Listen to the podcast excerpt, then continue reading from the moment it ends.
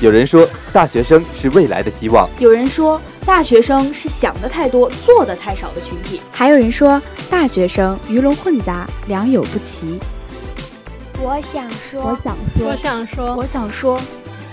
听了这么多句，我想说，不如一句我要说。Hello，大家好，欢迎收听本期的华广直播室大话天下，我是佳琪。我们是大学生，在华大，我们书写自己的生活实录。我们的声音有发人深省的力量，还有坐而论道的大学观点，也有华园风云中的群英际会，更有围绕在你我身边的趣事笑谈。我们要谈有华大人的生活，做有人情味儿的新闻。这里是华广直播室，这里是华广直播室，华广直播室。直播你的生活。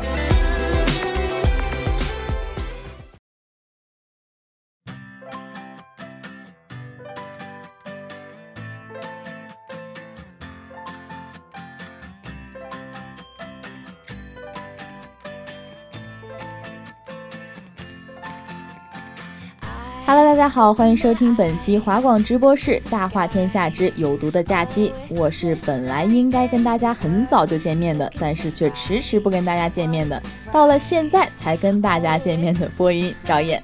嗯，那我是小月亮啊。首先呢，让我们进入今天的第一个板块，不吐不快，一起来看看有哪些要吐槽的事情吧。相比我的又好听又长的这个前缀啊，小月亮真太简洁了。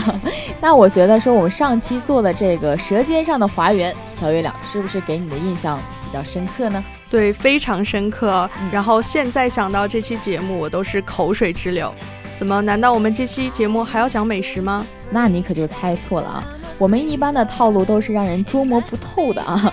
我们这一期呢是要聊一聊那个经常和美食联系在一起，然后呢它还能够说能够支配人的快乐的那种神秘力量——假期。那听你说到这个的话，我就觉得我们这期更有的唠了。你看啊，我们的友谊领组体育天地，他们呢就有一个传统，就是每年的清明假期都会全组一起出去玩儿。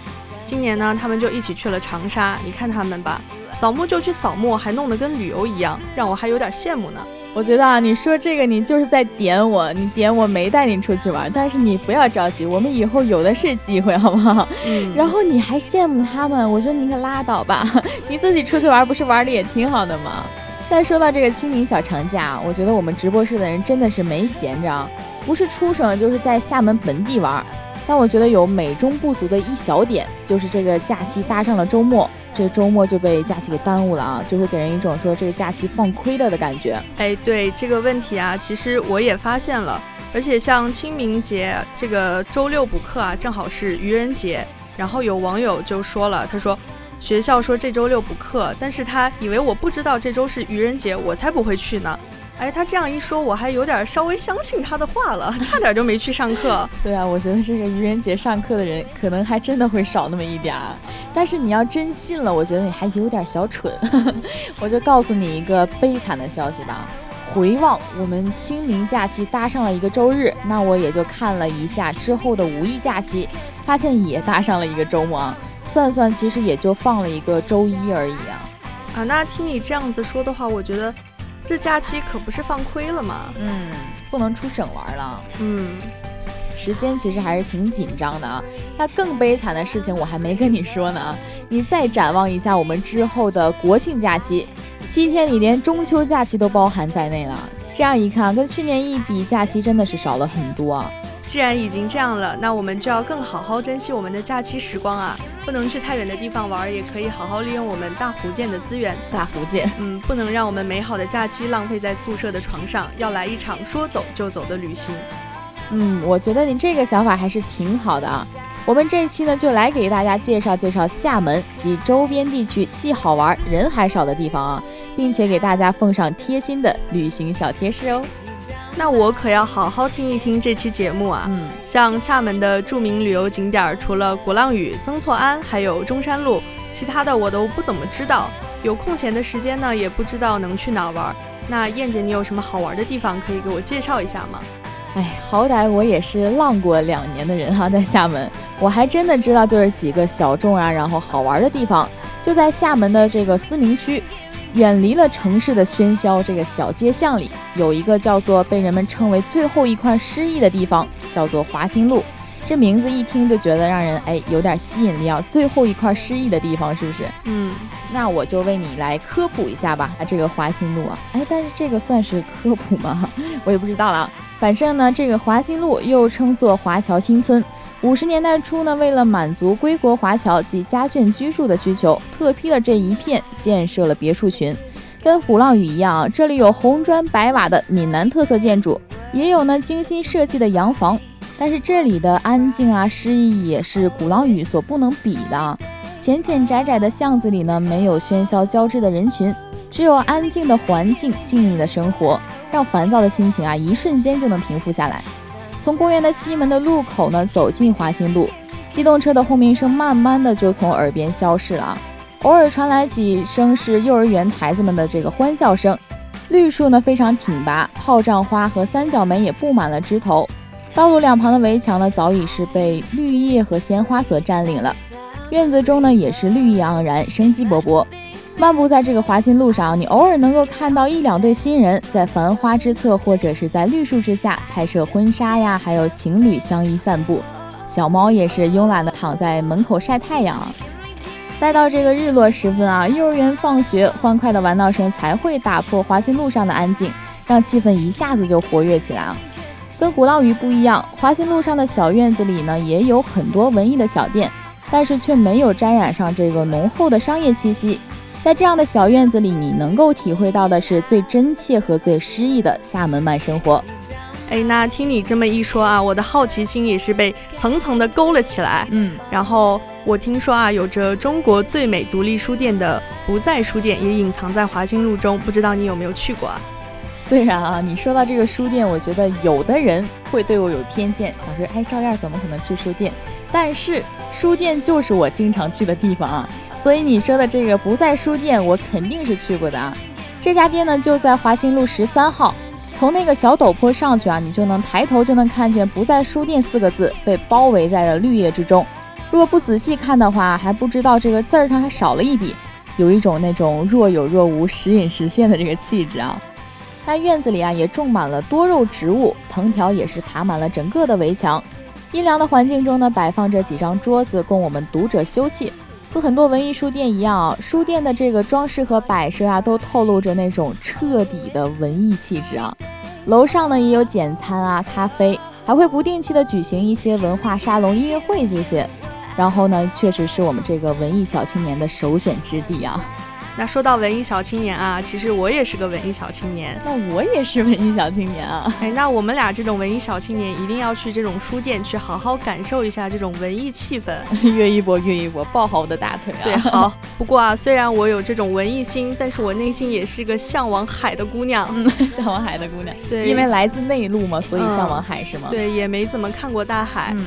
初到厦门的时候呢，看见海其实是有一点小失落的。因为这个海呀，好像没有我想象中的那么蓝，所以我就开启了每天找海的日子。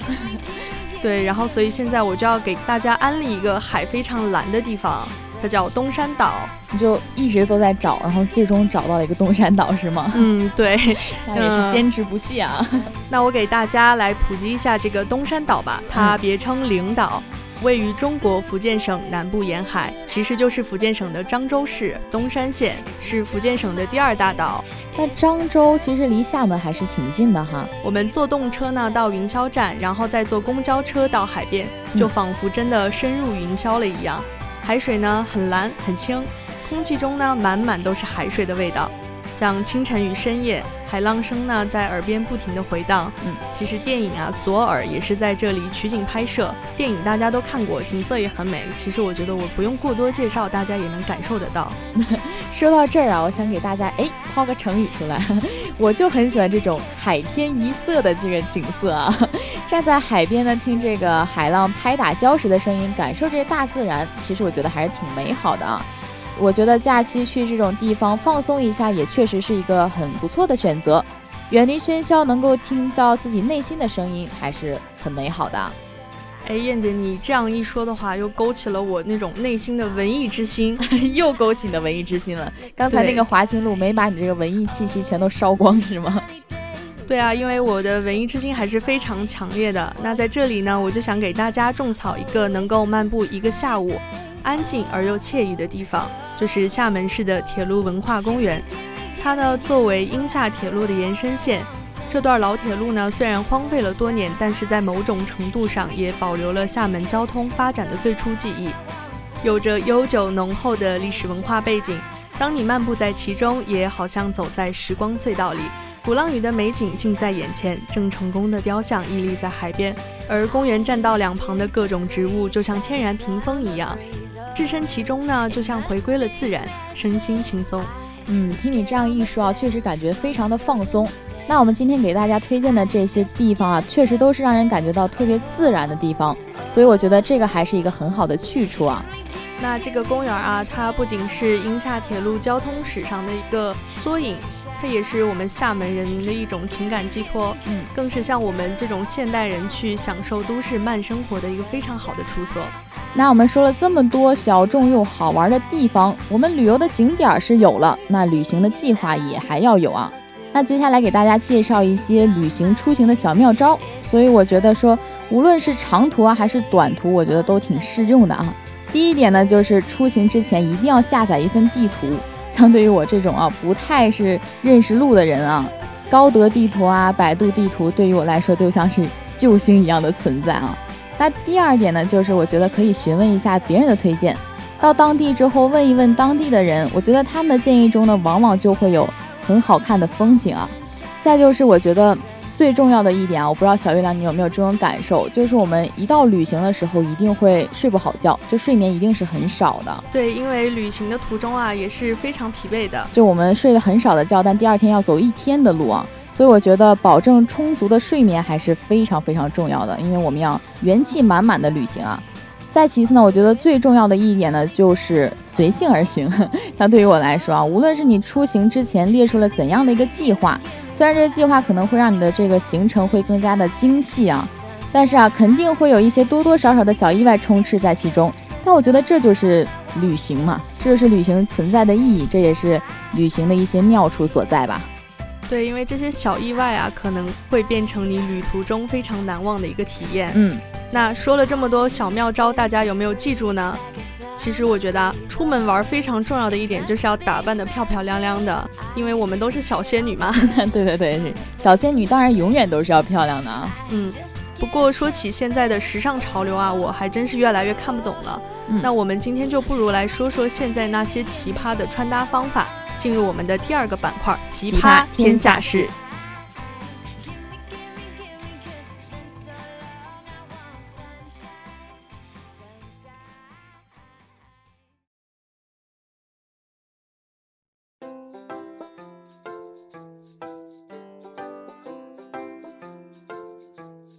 说起这个时尚，我觉得我是越来越不懂了。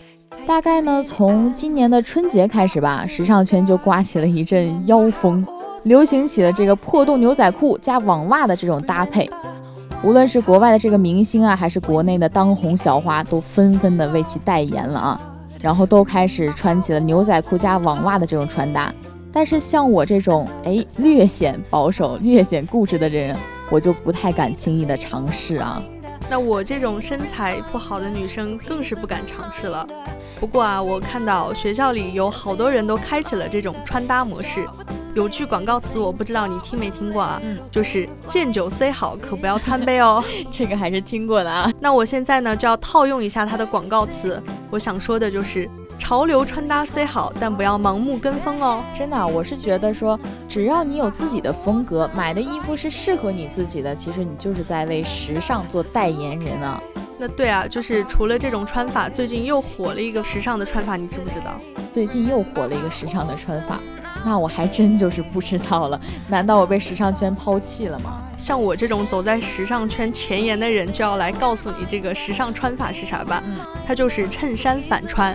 看图片中啊，模特一个个都露出了美背，不知道这下又有多少人要跟上这种潮流了。不过也有网友评论说，这不就是你理发的时候，理发师给你脖子上勒的披风吗？还说什么衬衫反穿，这就是买家秀和卖家秀之间的区别啊。不过我也发现了，就是高手其实都在民间，一句话就可以总结出经典。可以说是非常爆笑了。嗯，对啊，我觉得这个高手就在民间这句话还是非常对的啊。因为我经常刷一些微博，就能在微博评论底下发现一些有趣的评论，真的是比那些搞笑艺人还要搞笑啊。那我们再话说回来啊，厦门最近的这个天气真的是。一下子又变成了夏天，是吗？但是我觉得，对于我来讲啊，我觉得还是蛮习惯的。厦门这种忽冷忽热、忽春忽夏、忽秋忽冬的这种天气，我已经习惯了。嗯，聊到这个，我觉得一定要问问你一个问题了，就是说，你一提到夏天，你会想到什么？夏天就是西瓜。哎呀，咱俩这 对好的梗就是很默契哈。嗯，对，真的就是西瓜。我们聊到西瓜是为什么？是因为有一个有关西瓜的奇葩事件。这个奇葩事件呢，就是说农民在种植的西瓜突然之间大棚里面原地爆炸，这个西瓜在大棚里面原地爆炸了。有网友就评论说自食恶果。当时我还在想说，西瓜爆炸本来就是对农民来说挺悲惨的一个事情啊，但是网友们却说自食恶果。所以我想看看到底是怎么回事儿。嗯，那就是说啊，这个大棚里的西瓜疯狂爆炸，没有一个是剩余的西瓜。其实这原本就不是一个吃西瓜的季节啊，但农民却执意要种植这个西瓜。大棚中啊，现在无论是大西瓜呀，还是说没有成熟的西瓜，全都裂开了嘴，好像是在嘲笑这些农民们一样啊。那这样一说啊，我的好奇心就又上来了，我就是非常想知道具体是什么原因才导致的这场悲剧发生。就是因为啊，农民们给这些西瓜喷洒了西瓜膨大剂和速溶钙这两种药品。虽然我这个化学学的是非常非常不好啊，但是字面意思还是能看懂的。这西瓜膨大增强剂呢，就是给西瓜喷一下，哎，西瓜就长大了这种啊。但我觉得说这种加了化学成分的西瓜肯定是不太健康的吧？对，因为像化学物质这种东西，对人的身体或多或少都是有伤害的。嗯嗯。所以我觉得这种反季节执意要种西瓜，出现这种结果也只好是自己承担了啊。那说到这里呢，就要给大家画一个重点，要记住，无论如何一定都要尊重客观规律。那现在也进入了四月份啊，换季的时候又到了。每当这时候呢，就会出现一大批的新剧、新衣服，各种新。然后最近呢，也有一部非常火的剧叫《人民的名义》，不知道你有没有看过？我虽然没看啊，但是我早有耳闻他的大名，非常的火了。嗯，他已经被称为中国反腐第一剧，而里面饰演达康书记的演员吴刚也是火了一把，网上纷纷流传起他的表情包，比如像达康书记别低头，GDP 会掉，又或者是达康书记的 GDP 由我来守护，这也是引领了表情包的新风尚啊。不过呢，也有网友发现。剧中的达康书记撞脸沈腾，而沈腾也发微博调侃道：“随着《人民的名义》热播啊，自己也绝非本人二叔。如果再有粉丝因为看走眼而索要签名、合影，并且进行围堵的话，他将无情的拒绝。因为前者是实力派，但是后者就有点那啥了。至于后者到底是哪啥，哎，我们就不细究了啊。但这样一说，还是有那么一点心疼沈腾的啊。”但是《人民的名义》热播呢，从一个侧面呢，我觉得也是能够证明，主流电视剧还是能够赢得我们青年观众的。最关键的一点，我觉得在于这个作品对于现实还是有一个比较高的一个还原度吧，让群众有一种参与感在其中。那我之前也是刷微博啊，哎，今天这个节目一播出，我就感觉大家都会觉得说赵燕这个人就会刷微博，但我其实就是从微博上看的啊，有一个人说。说希望这个现在的青春偶像剧啊，可以拍一个女生长得不好看，她非常暗恋这个校草，然后呢，校草爱上了校花，自己最后考上了一个三本，这个还是一个比较悲惨的，但是还确实有一点这么符合现实的一个说法吧。嗯，那再话说回来啊，我觉得这个《人民的名义》热播呢，除了这个剧情以外，还有就是在演员的选择上，这部剧啊被评为不拼颜值、不拼咖位、不抄袭、不用这些现在所谓的流量演员，就单纯的依靠这扎实的剧情，然后呢，众多位实力派的演员同台飙戏啊，让大家觉得特别的过瘾。我觉得这些都是一个不可缺少的重要因素吧。这样一说啊，我就觉得这正是我们中国的电影电视界所需要的一种精神。嗯，如果我们国家的电影电视都能够秉持一种这样子的思想，那我们也不用看那种莫名其妙的烂片儿啊。所以我觉得在这条路上啊，我们的责任任重而道远。对啊，作为一个真心喜欢看剧、喜欢看电影的人来说，真的需要一些好剧来灌溉我、滋润我，让我不剧荒，好吗？说了这么多啊，我们这期的大话天下呢，也要跟大家说再见了。主播赵燕，小月亮，海边也是小月亮，机务随意猪，鱿鱼丝，感谢您的收听，我们下期再见吧，拜拜，拜拜。